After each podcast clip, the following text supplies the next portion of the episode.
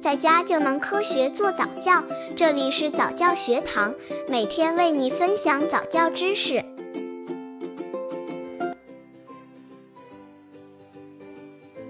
妈妈们关于早教课程的错误理解与认识：一早教课的主体是孩子。很多家长以为上早教课就是把孩子扔到课堂上去跟着老师学东西，所以自己心不在焉，不能全身心的投入，在一旁聊天或随意走动或者打电话。其实早教课教的是家长，不是孩子。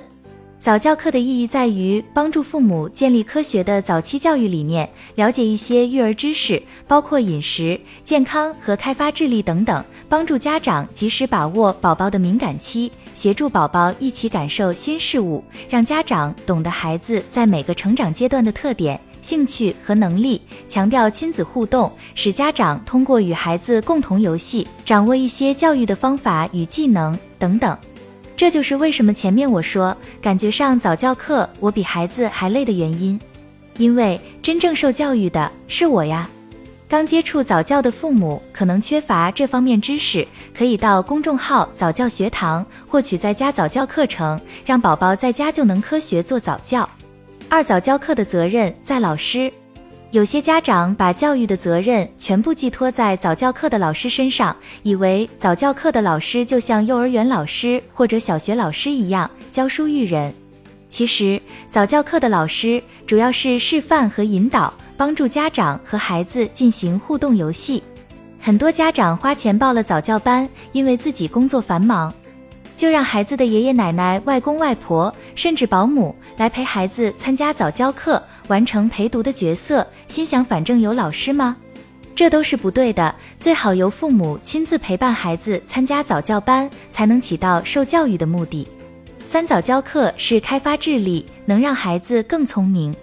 有些家长错误地认为，只要上了早教课，我的孩子就会更聪明，就比其他孩子赢了一个起跑线。其实，早期教育不仅局限于智力开发，早教也不是培养神童。早教课的内容还包括为孩子创建一个成长环境，引发孩子的探索行为，促进孩子在大运动、精细动作、语言、认知能力、情绪和社会行为这五大领域的全面发展。早教班并不是想象的神奇班，不是所有上过早教的孩子将来就有所作为，而没上早教班的孩子就什么都不是。四早教等于早学习。曾听一个反对早教课的妈妈说：“现在的孩子真是累，大小便都不能自理，就要到处上课。